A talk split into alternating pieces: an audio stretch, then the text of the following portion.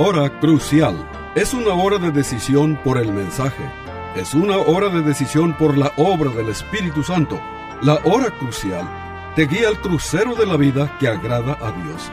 Aquí te presento al orador bíblico, el doctor Adán Rodríguez. Él te habla hoy. Y al fin de esta audición, si tú quieres, llámale al teléfono 956-289-3340. Repito, 956-289-3340. Disfruta la música y aquí te presento al orador bíblico, el doctor Adán Rodríguez.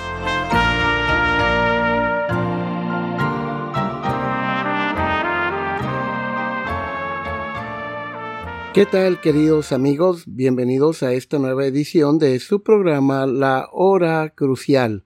Hoy vamos a abordar un tema muy importante que lo hemos titulado Jesús, la luz del mundo. Y el texto que hemos seleccionado para esta predicación se encuentra en Juan capítulo 8, versículo 1 al versículo 12. La palabra de Dios dice lo siguiente, y Jesús se fue al monte de los olivos, y por la mañana volvió al templo, y todo el pueblo vino a él, y sentado él les enseñaba. Entonces los escribas y los fariseos le trajeron una mujer sorprendida en adulterio, y poniéndola en medio, le dijeron, Maestro, esta mujer ha sido sorprendida en el acto mismo de adulterio. Y en la ley nos mandó Moisés apedrear a tales mujeres. Tú pues, ¿qué dices? Mas esto decían tentándole para poder acusarle. Pero Jesús, inclinado hacia el suelo, escribía en tierra. Con el dedo y como insistieran en preguntarle, se enderezó y les dijo, el que de vosotros esté sin pecado, sea el primero en arrojar la piedra contra ella. E inclinándose de nuevo hacia el suelo, siguió escribiendo en tierra. Pero ellos, al oír esto, este, acusados por su conciencia, salían uno a uno, comenzando desde los más viejos hasta los postreros, y quedó solo Jesús y la mujer que estaba en medio. Enderezándose Jesús, y no viendo a nadie, sino a la mujer, le dijo, Mujer, ¿dónde están los que te acusaban? ¿Ninguno te condenó? Ella dijo, Ninguno, Señor. Entonces Jesús le dijo, ni yo te condeno, vete porque y no peques más. Otra vez Jesús les habló diciendo, yo soy la luz del mundo. El que me sigue no andará en tinieblas, sino que tendrá la luz de la vida. Estimado oyente, este, hoy hablaremos acerca de Jesucristo como la luz del mundo. Él es la luz que alumbra en una sociedad que está hundida en las tinieblas del pecado. Él alumbra en un mundo que está invadido por las tinieblas del pecado. Bueno, este, aquí en Juan capítulo 8, el versículo 12, Jesucristo hace una asombrosa afirmación en relación a su persona este, nuestro Señor, este, dice, yo soy la luz del mundo. Entonces, nuestro texto aquí en Juan 8:12 muestra quién es Jesucristo. Él dice, yo soy, ¿sí? La luz del mundo. Ahora, la expresión yo soy, este, eh, se traduce de la palabra Yahweh o la palabra Jehová en la versión Reina Valera, este, así que el nombre principal en las escrituras del Antiguo Testamento, este, Jehová o yo soy, es el nombre con el cual Dios se reveló a Moisés y al pueblo de Dios en el Antiguo Testamento. A Moisés allá en el monte eh, Sinaí, este, cuando aquella zarza este, se quemaba y no se consumía, Dios le habla por su nombre a Moisés, dice Moisés, quítate esos zapatos, el lugar que pisas es santo. Y luego, este Dios en el verso 14 de Éxodo 3, él se revela como yo soy el que soy. Ahora, este, realmente, estimado oyente, el nombre Jehová o yo soy el que soy nos indica primeramente que Jesucristo es Jehová. Es el Dios del pacto. Sí, el Dios que hace un pacto con su pueblo. Pero este nombre de Dios, yo soy, el que soy, yo soy, es un nombre bastante descriptivo porque en este nombre se encierran varios atributos de Dios, como por ejemplo este, tenemos su autoexistencia. Este, la autoexistencia de, de Cristo quiere decir que Él este, nunca tuvo un origen, que a Dios nadie lo crió. Pero también habla de su autodependencia. Cristo, por ser Jehová, por ser Dios, no depende de nada ni de nadie. Él es autosuficiente. La expresión yo soy también te habla de la inmutabilidad de Cristo. Jesucristo es el mismo ayer, hoy, por todos los siglos, Hebreos 13:8. Entonces Él es un ser inmutable.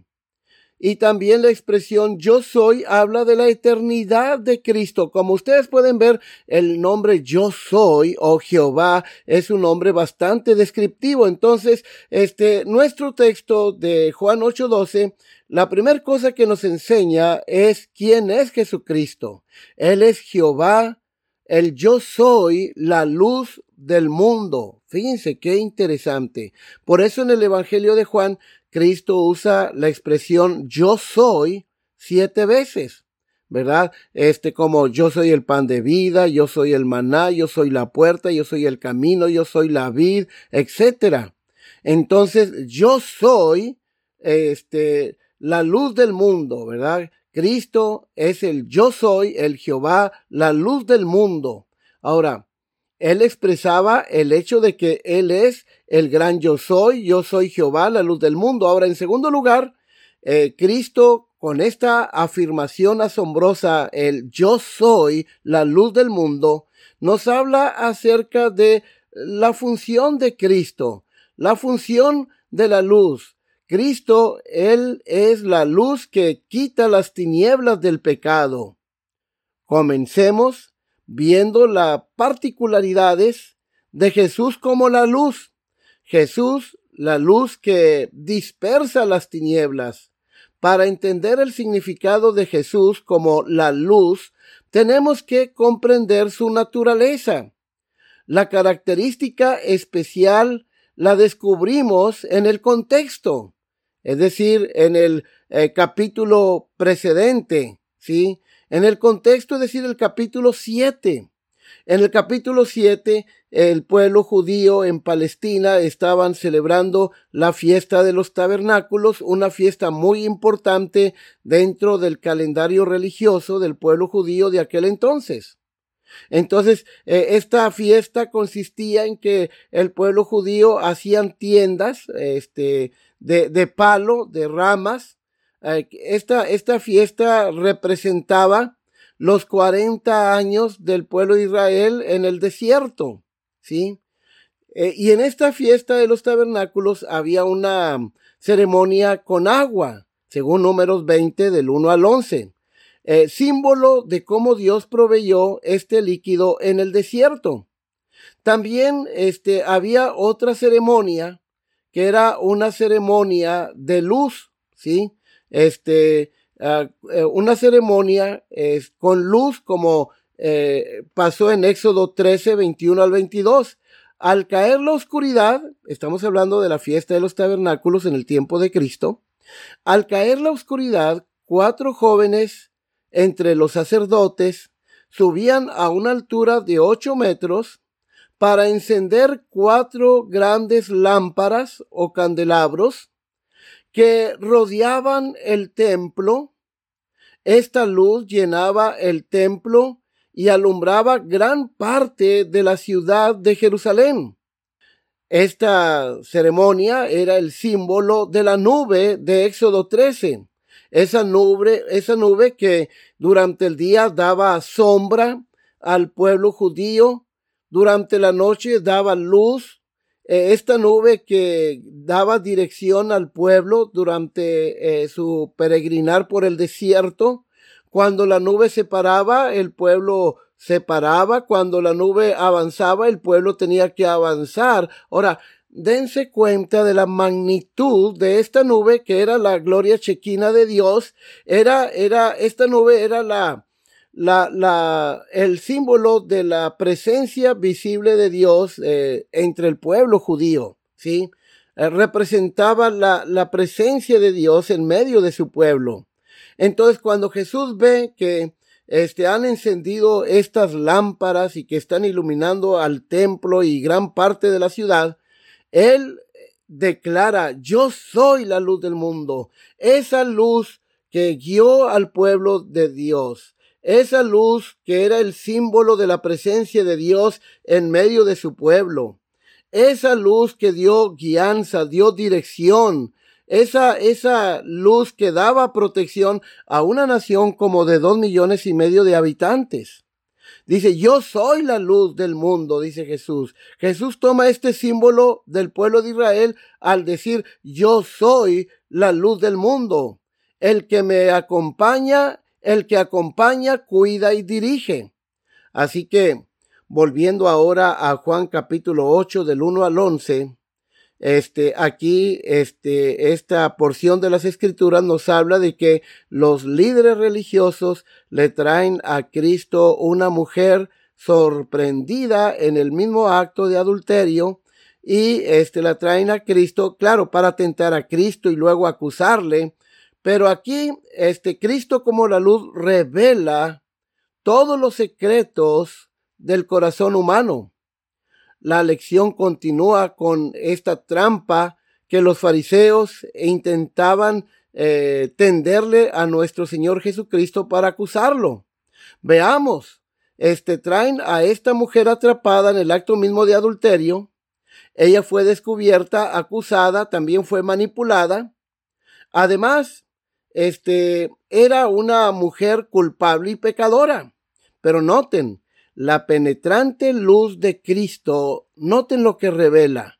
Primero revela los corazones malvados de los acusadores. Ellos trajeron solo a la mujer. ¿Por qué no trajeron al hombre? Debieron haber traído al hombre también. Y en la ley, este, nos mandó Moisés, dicen ellos, apedrear a tales mujeres. Ahora, Tú pues, le dicen a Cristo, ¿qué dices?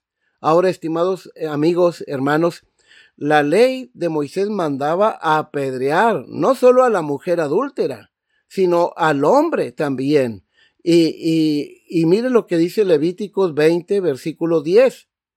Dice de la siguiente manera, si un hombre cometiere adulterio con la mujer de su prójimo, el adúltero y la adúltera indefectiblemente serán muertos. Entonces aquí vemos eh, las intenciones de estos corazones malvados de los adversarios de Cristo, los líderes religiosos, que solamente traen a la mujer y, y noten cómo manipulan a su conveniencia la ley. Dicen, la ley dice que debemos apedrear a estas mujeres. No, la ley de Moisés dice que tanto el adúltero como la adúltera deberían eh, ser apedreados, morir por una muerte de lapidación, es decir, a, pedradas. Este, el verso 6 dice, mas esto decían, es decir, los líderes religiosos, eh, tentándole para poder acusarlo. Pero Jesús, noten su actitud, inclinado hacia el suelo, escribía en tierra con el dedo. La pregunta sería, ¿qué escribía Cristo en la tierra? ¿Acaso estaba escribiendo los nombres de cada acusador? ¿O estaba quizás escribiendo los pecados de esta gente malvada? El verso 7 dice, y como insistieran en preguntarle, se enderezó y les dijo, el que de vosotros esté sin pecado, sea el primero en arrojar la piedra contra ella. Verso 8. E inclinándose de nuevo hacia el suelo, siguió escribiendo en tierra. Verso 9. Pero ellos, al oír esto, acusados por su conciencia, salían uno a uno, comenzando desde el más viejo hasta los postreros. Ahora, ¿qué pasó aquí, estimado oyente? Bueno, que Cristo como la luz reveló el pecado en, en la vida de estos líderes religiosos, reveló su pecado, la gran maldad que hay en sus corazones, y ojalá que Cristo en este día pueda revelar los pecados de tu corazón, estimado oyente, para que tú te puedas ah, arrepentir y, que Cristo, eh, la luz del mundo, pueda este, ah, salvarte y llenarte de luz. Así que los corazones de los hombres modernos son iguales de pecaminosos y malvados que los líderes religiosos en los días de Cristo. Yo les pregunto, estimado oyente, ¿nos agrada venir a la luz? ¿A los seres humanos? Claro que no. No, ¿por qué? Bueno, la respuesta la encontramos en Juan capítulo 3, versículo 19, 20 y 21.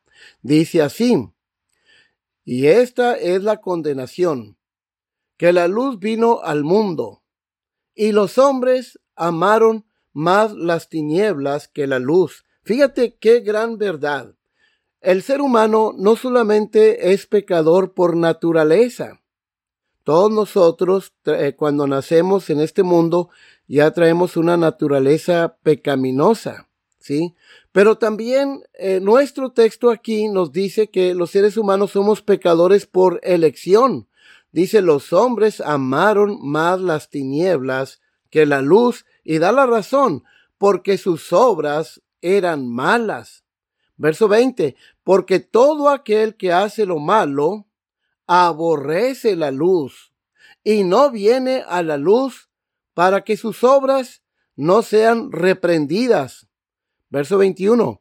Mas el que practica la verdad viene a la luz para que sea manifiesto que sus obras son hechas en Dios.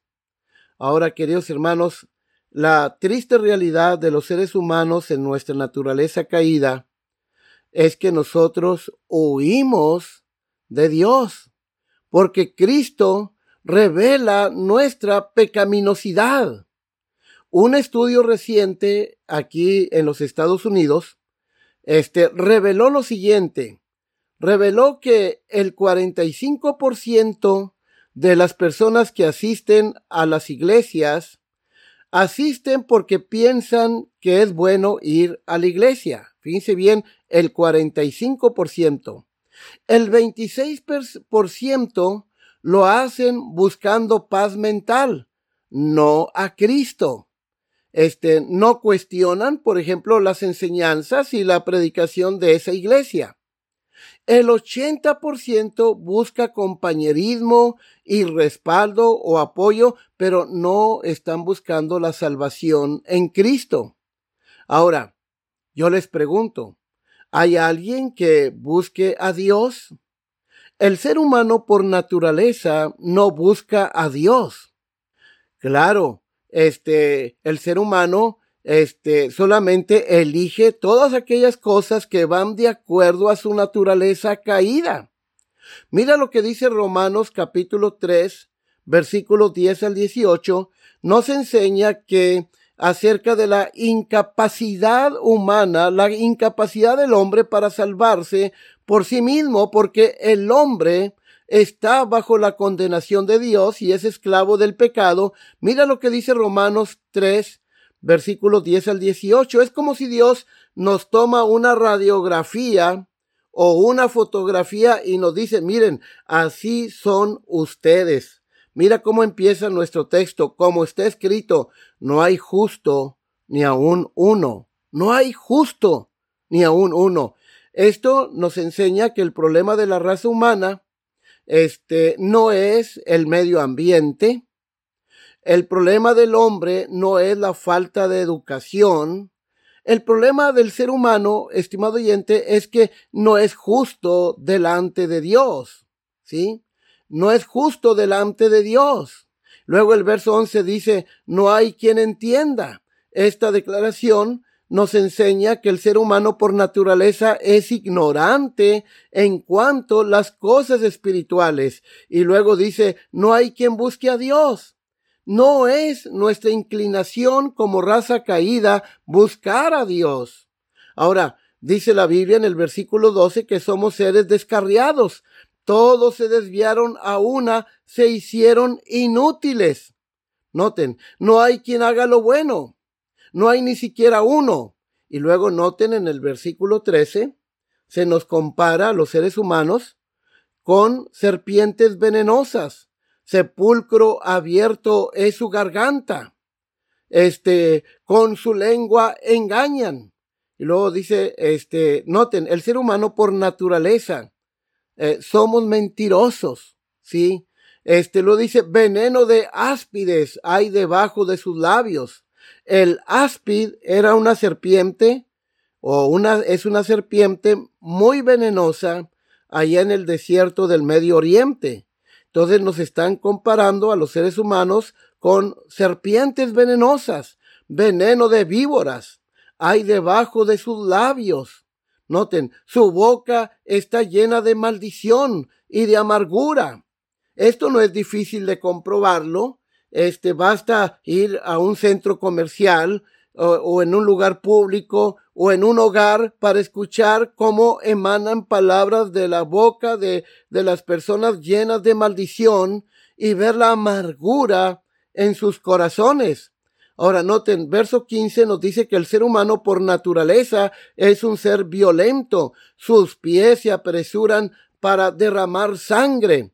¿Cuántas veces, estimado oyente, criticamos a Hitler porque él es responsable de la muerte de más de seis millones de judíos. Y podemos decir qué gran asesino, qué gran criminal este personaje. La verdad, estimado oyente, que cada uno de nosotros tenemos el mismo potencial para la maldad que tenía Hitler.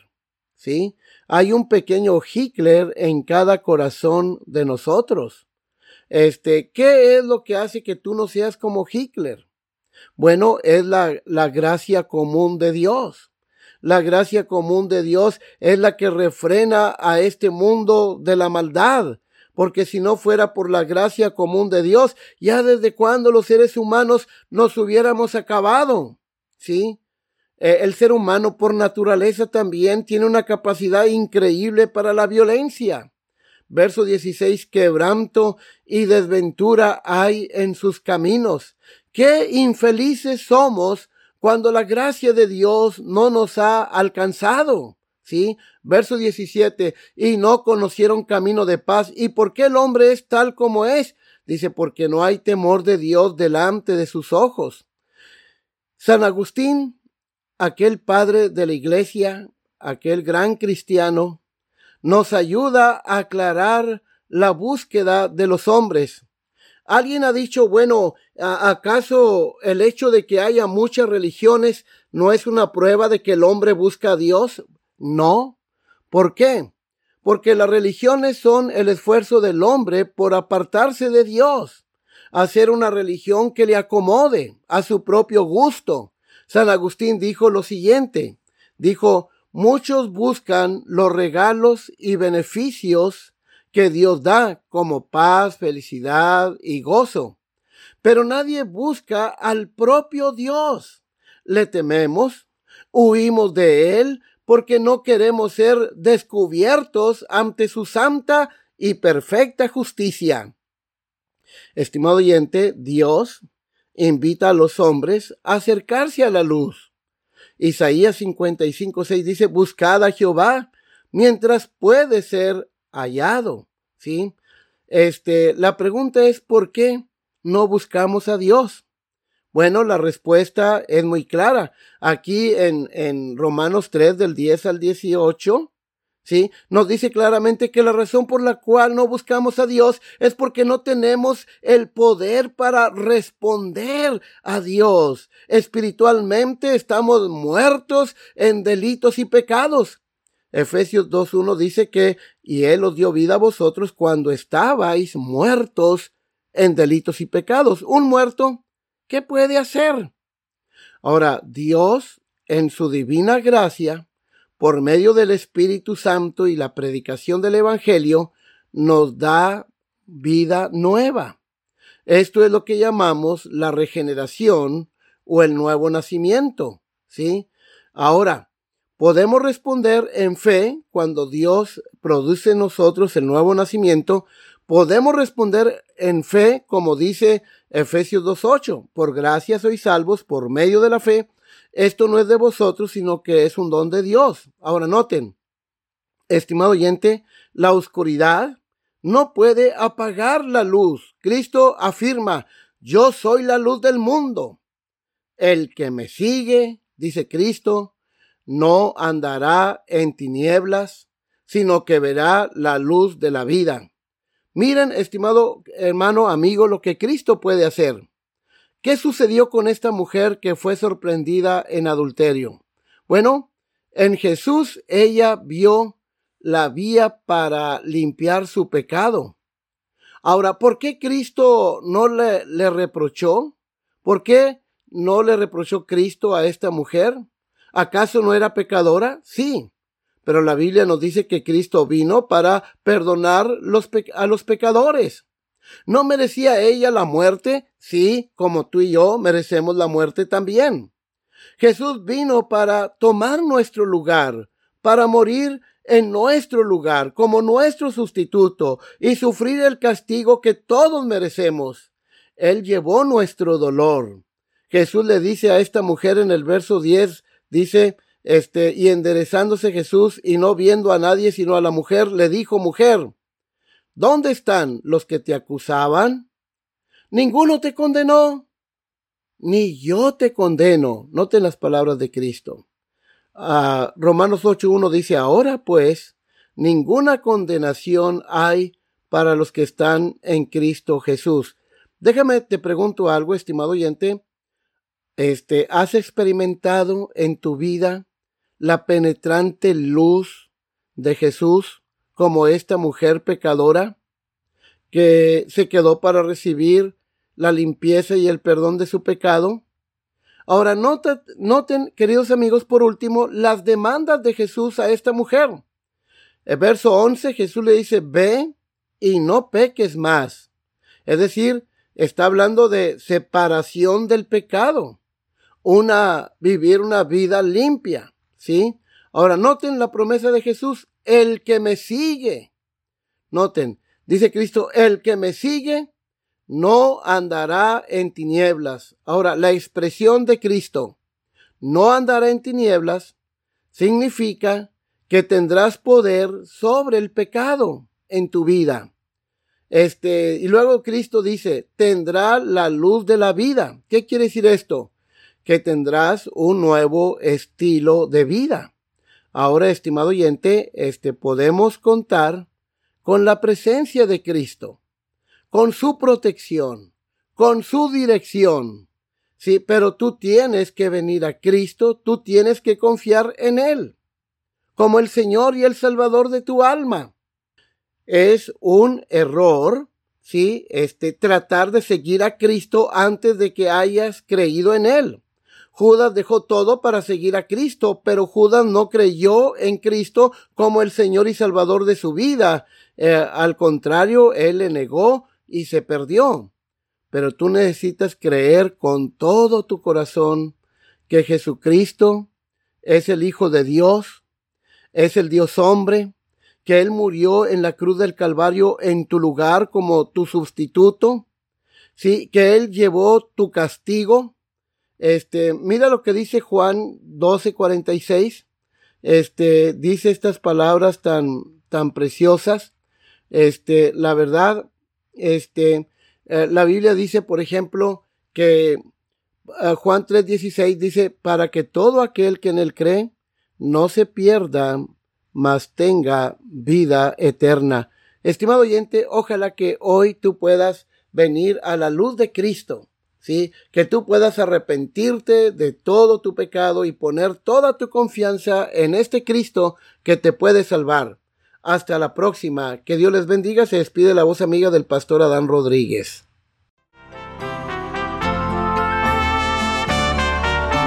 Este fue su programa La Hora Crucial.